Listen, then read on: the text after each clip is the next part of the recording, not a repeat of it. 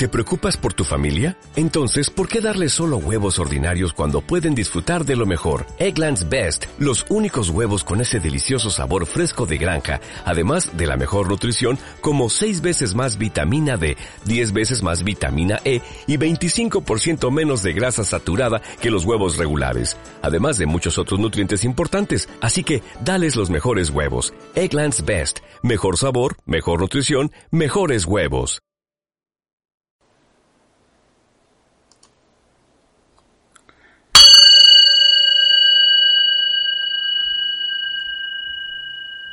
¿Es real la realidad? Bueno, este es el título que tiene este post.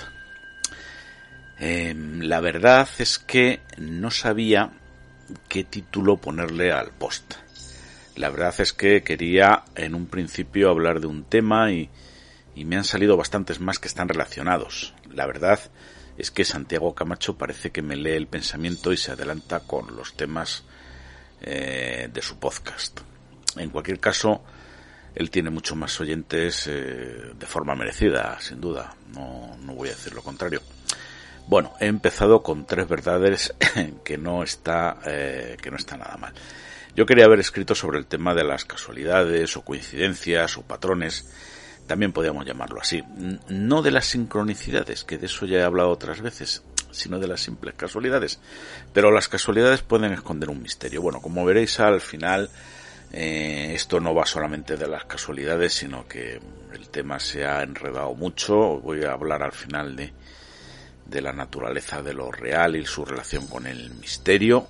Y, y bueno, pues ya veréis que al final eh, pues van a salir un montón de ideas aparentemente distintas entre sí, pero que todas tienen que ver, ¿no?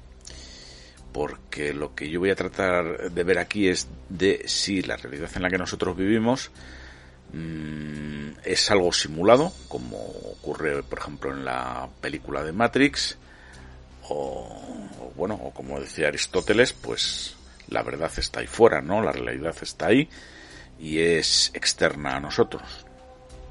Veréis, em, por empezar por algún lado y por concretar estas divagaciones. En mi familia, por parte de padre existe la creencia de que los meses de febrero son malos para la familia en general. Ello se debe pues a que las muertes, enfermedades, hospitalizaciones, accidentes y demás desgracias que ocurren pues en todas las familias, ¿verdad? Parece que en la, de, en la mía por parte de padre eh, o en la de mi padre, pues parece que se concentran en el mes de febrero, ¿vale? Yo sabía de este tema, pero no fui consciente de ello hasta hace poco. O sea, yo lo conozco, ¿no? Pero, pero mira, el otro día estuve reflexionando y pensando, a ver, afortunadamente yo pues no he tenido grandes desgracias en mi vida, eh, lo típico, ¿no? Que le ocurra a todo el mundo. Y ya voy teniendo una cierta edad. Cosas graves sí me han pasado, pero bueno, nada insalvable, gracias a Dios.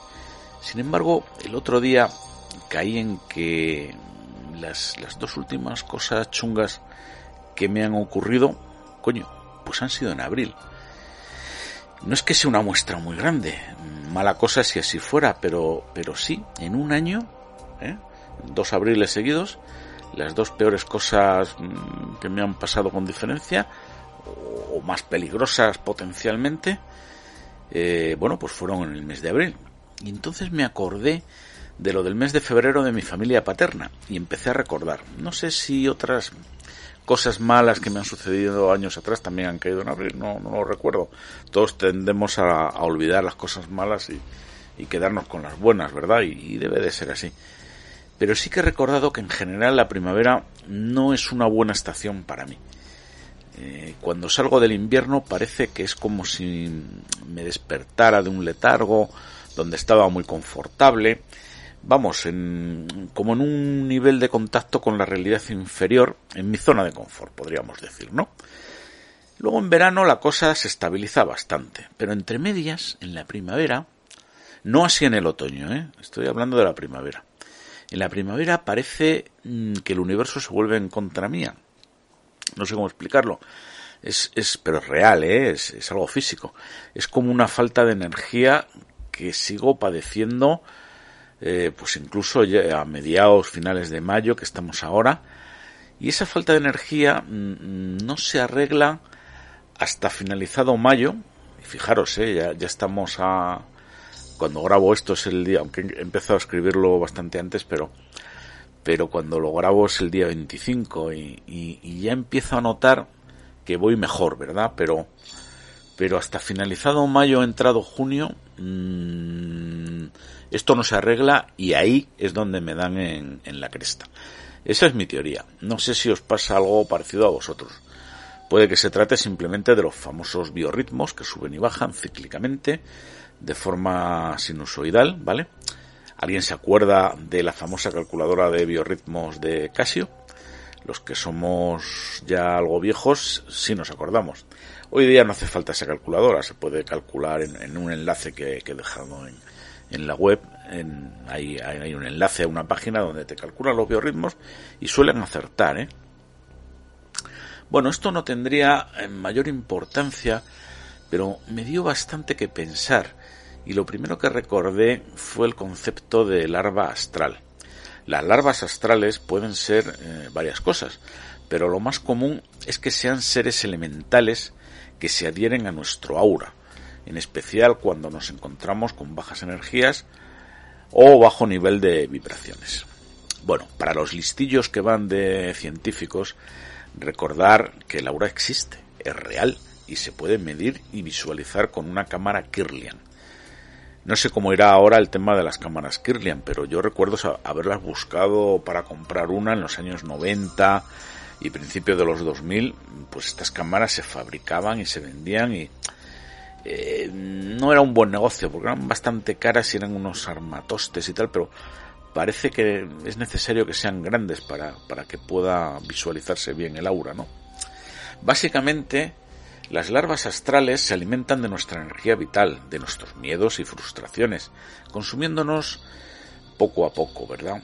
Algunas de las enfermedades que puedan aparecer en nuestro cuerpo físico han sido generadas por esas larvas astrales, las cuales son atraídas por sustancias como el alcohol, el azúcar, los alimentos grasos y las drogas, pudiendo producir deseos de consumir dichas sustancias, muchas veces difíciles de controlar. Esto nos suena, ¿verdad?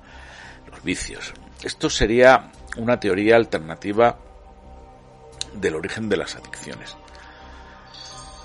Eh, yo conozco gente que dice que en esta vida todo es adicción, ¿vale? Y, y no dejan de tener razón.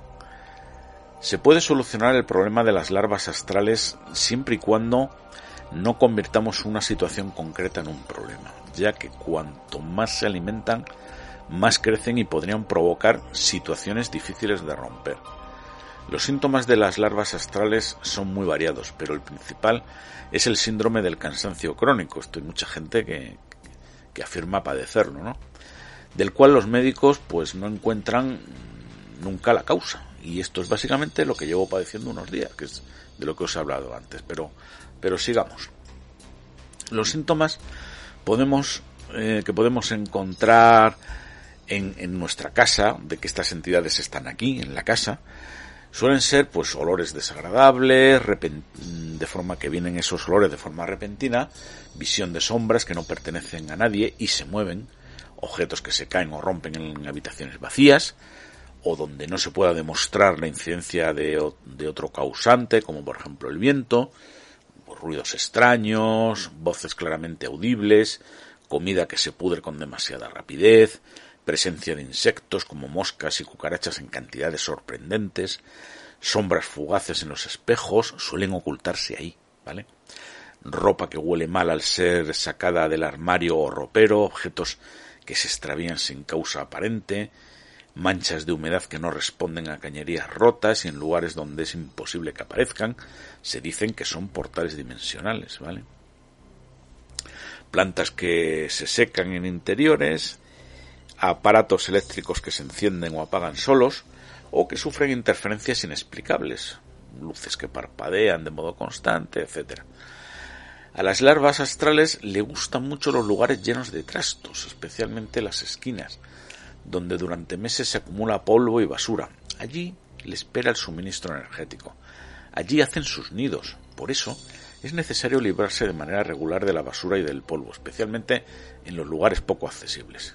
Bueno, me he extendido un poco con el tema de las larvas astrales porque creo que puede ser un poco el origen de estas coincidencias negativas. Recordad que en varios posts de esta oscura y húmeda cripta he hablado del diablo y de los terroríficos seres que habitan en el más allá del cual el infierno forma parte. Pero también otros muchos sitios que desconocemos por completo, así como de los seres que los habitan. El caso del pobre curita exorcista del post anterior y su lucha imaginaria con las almas errantes es una prueba de ello, ¿vale?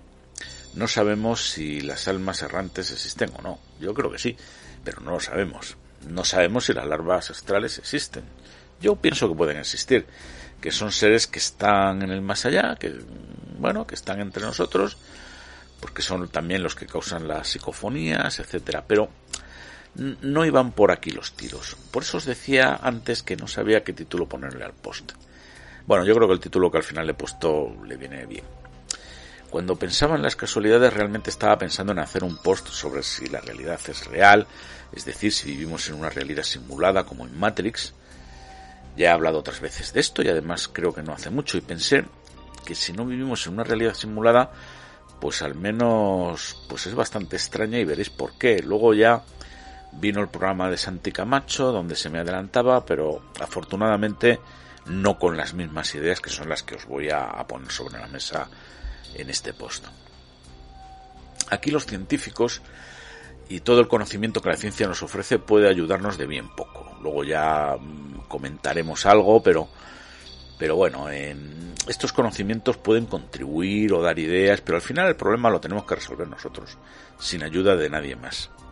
Si no es una realidad simulada en la que vivimos, fijaros en que antes de nacer provenimos de la no existencia durante una semieternidad, un tiempo semi-infinito. Vivimos nuestra existencia en este entorno que suponemos real, pues una ridícula cantidad de años, 50, 70, 80 años. ¿Qué es eso comparado con una semieternidad, verdad? Tras los cuales pues morimos, ¿no?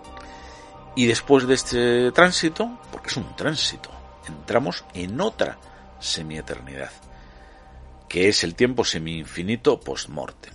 Fijaros que estricto sensu la eternidad que nos espera tras la muerte no es una eternidad propiamente dicho, mm, propiamente dicha, ¿verdad? Es una semi-eternidad, ya que tiene un comienzo. no es eterno, tiene tiene un comienzo, que es el día y la hora de nuestra muerte.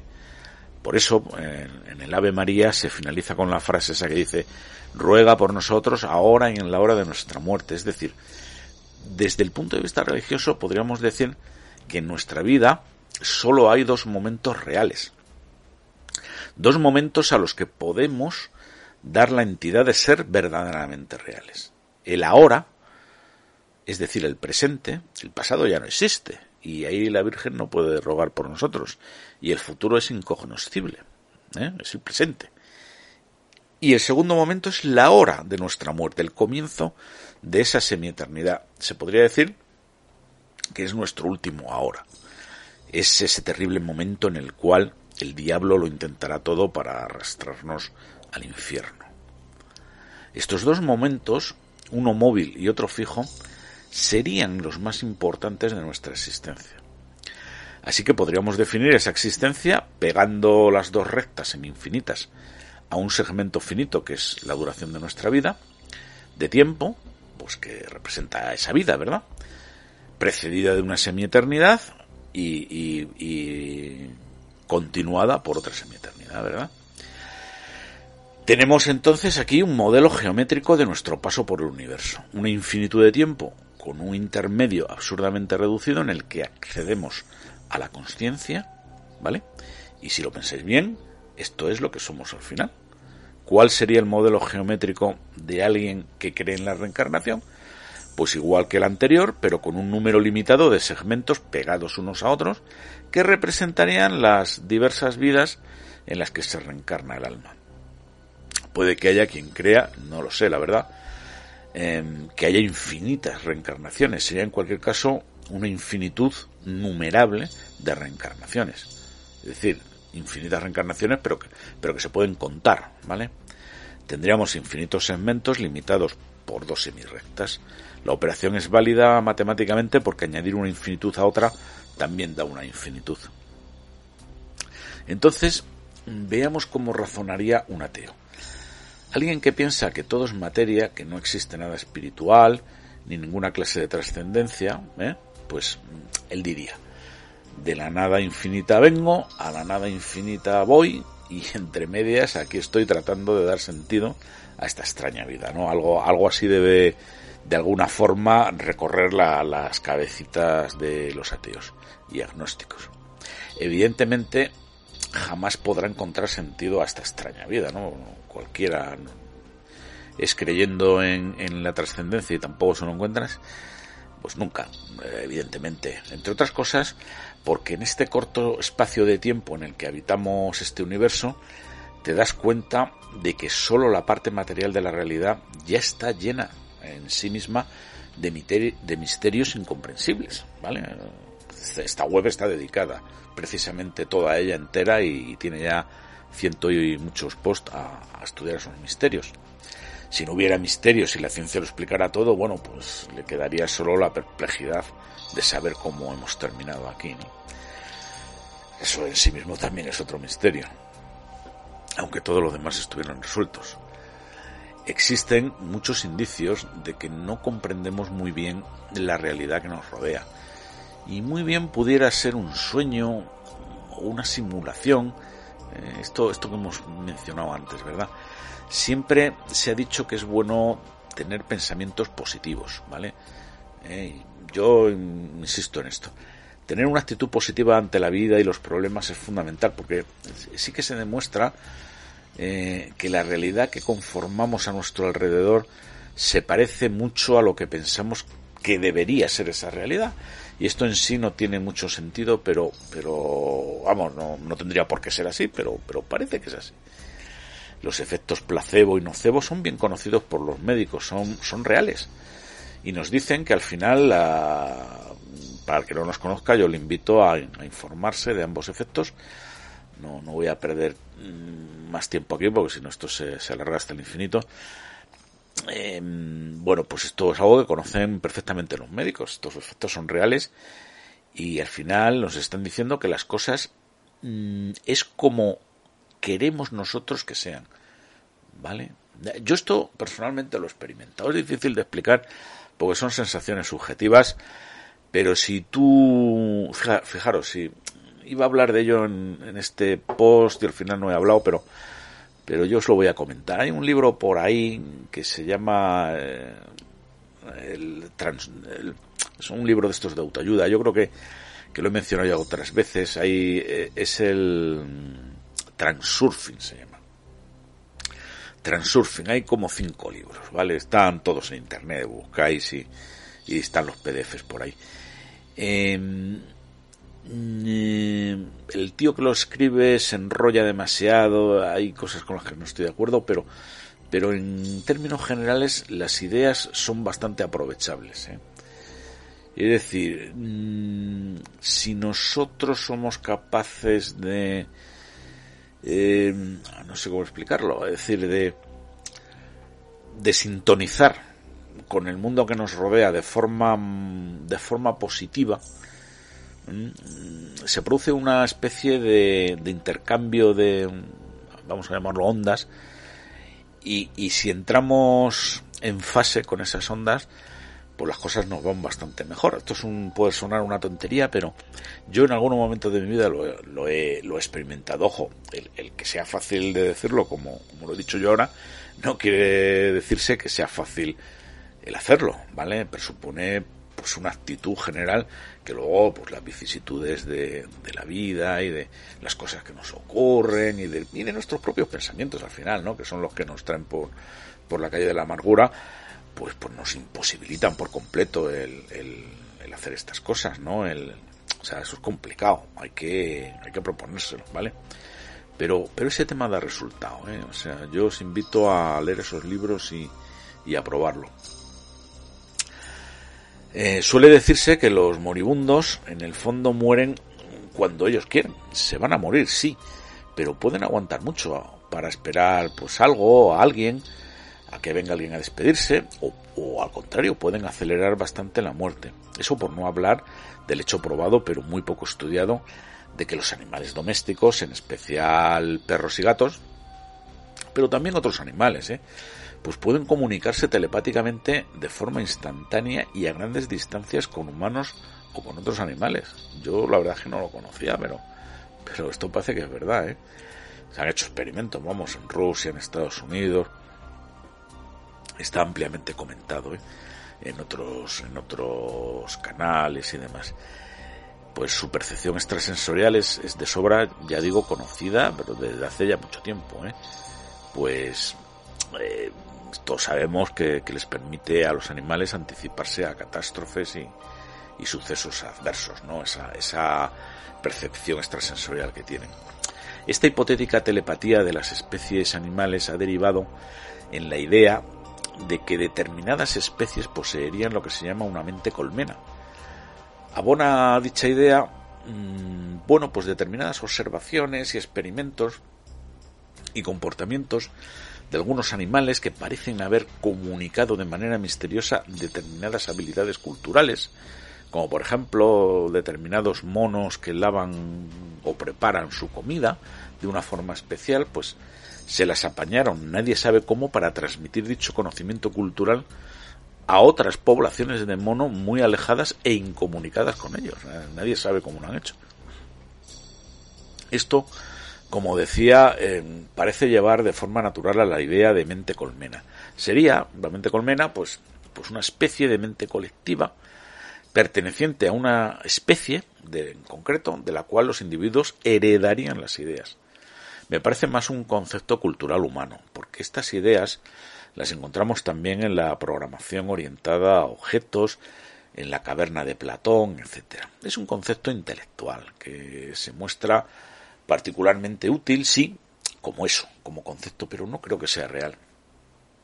Por ejemplo, en, psiquiatría todos conocemos la idea del inconsciente colectivo de Jung. Bien, pues ese inconsciente colectivo sería la mente colmena de la especie humana. Jung llamó arquetipos a las ideas que piensa este inconsciente colectivo. Jung identificó unos 12 arquetipos para el inconsciente colectivo. Tomemos uno de ellos, por ejemplo el arquetipo del héroe. Las características principales son honestidad, experiencia y valentía. Y los mayores miedos de este arquetipo, incompetencia, cobardía e imposibilidad. El héroe es valiente y goza de mucha determinación. Ha trabajado muy duro para ser quien es actualmente. Todos sus conocimientos y experiencias se deben a su disciplina y responsabilidad, y está orgulloso de lo que ha logrado y espera que los demás lo reconozcan. Eso, eso sería el héroe, ¿no?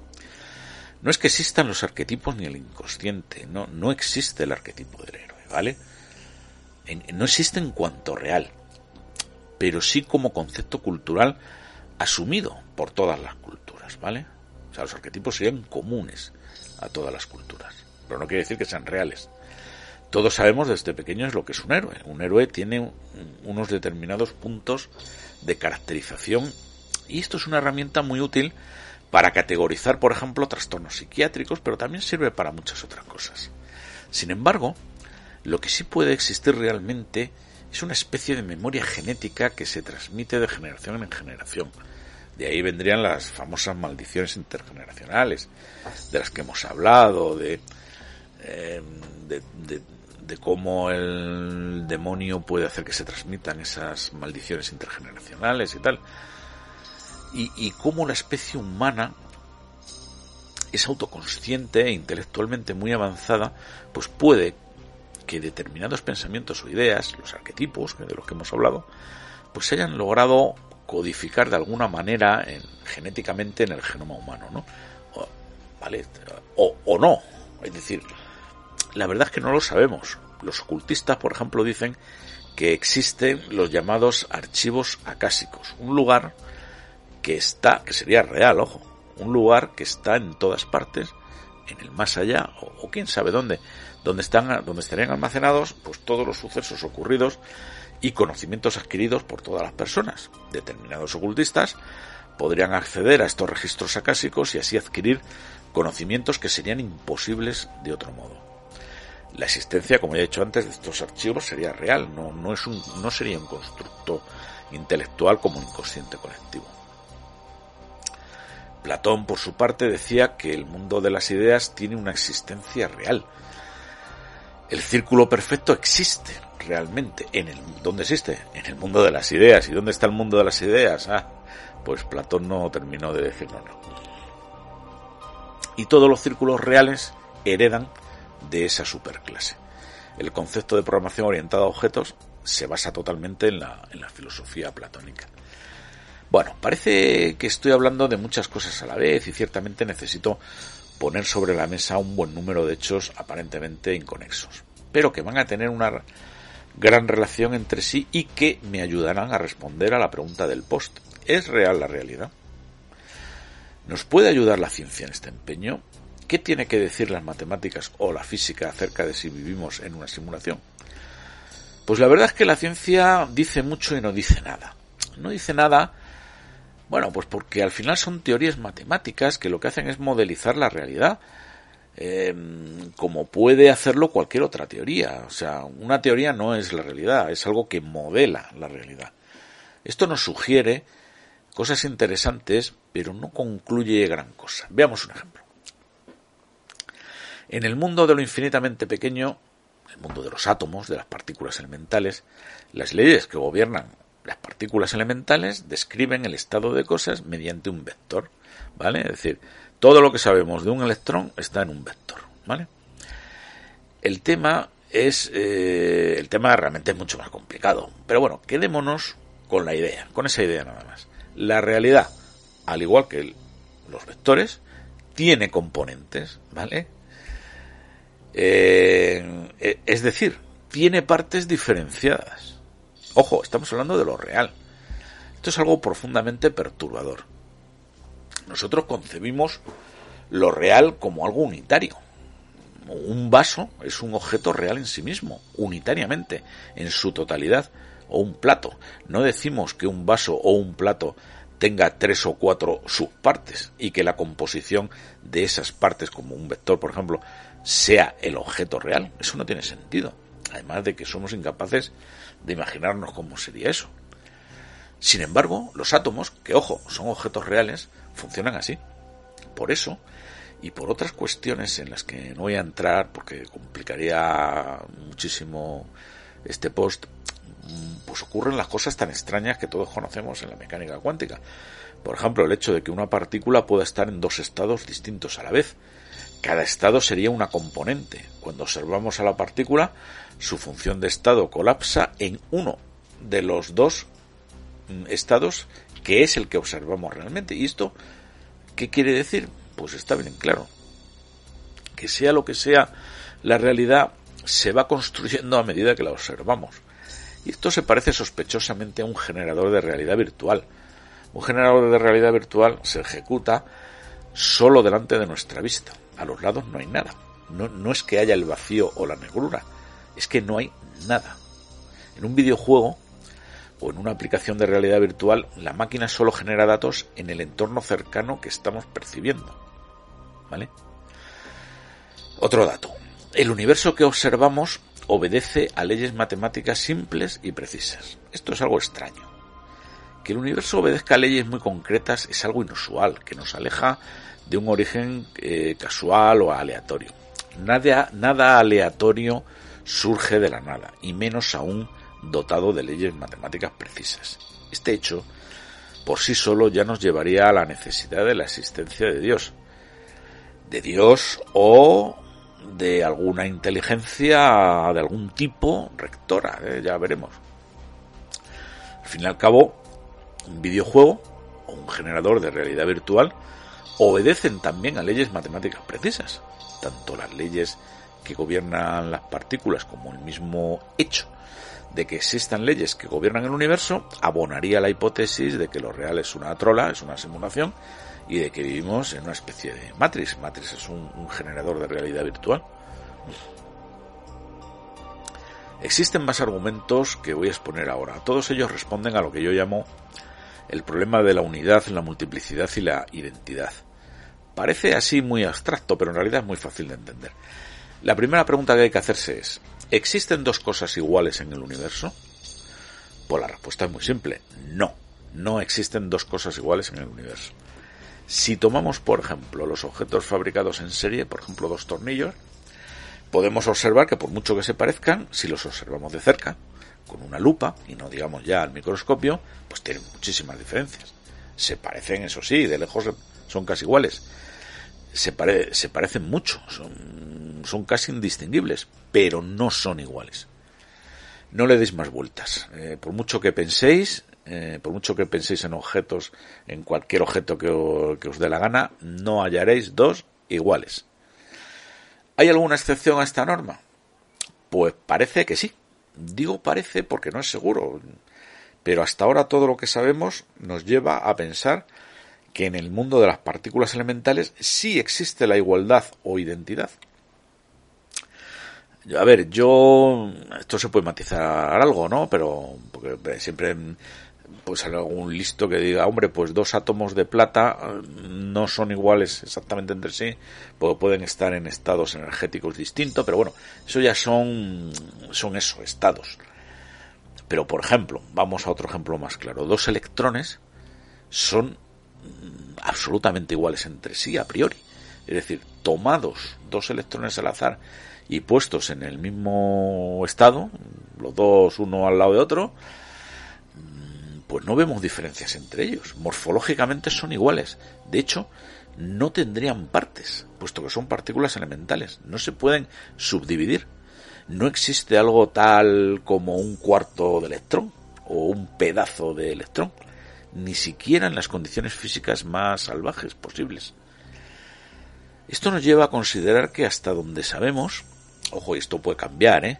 pero bueno, hasta, hasta donde sabemos, y ya sabemos mucho de eso, las partículas elementales son todas exactamente iguales entre sí. Las de cada tipo, claro, o sea, todos los electrones son igualitos entre sí, todos los protones iguales, todos los neutrones son iguales, etcétera. Siguiente pregunta que debemos hacernos. ¿Existe la unidad? O podríamos decir la unicidad, el concepto del ser único. Bueno, hay una frase muy tonta y muy superficial que circula por ahí que dice que todos los seres humanos son únicos. Hombre, sí. Y las montañas, los perros, los planetas, etcétera.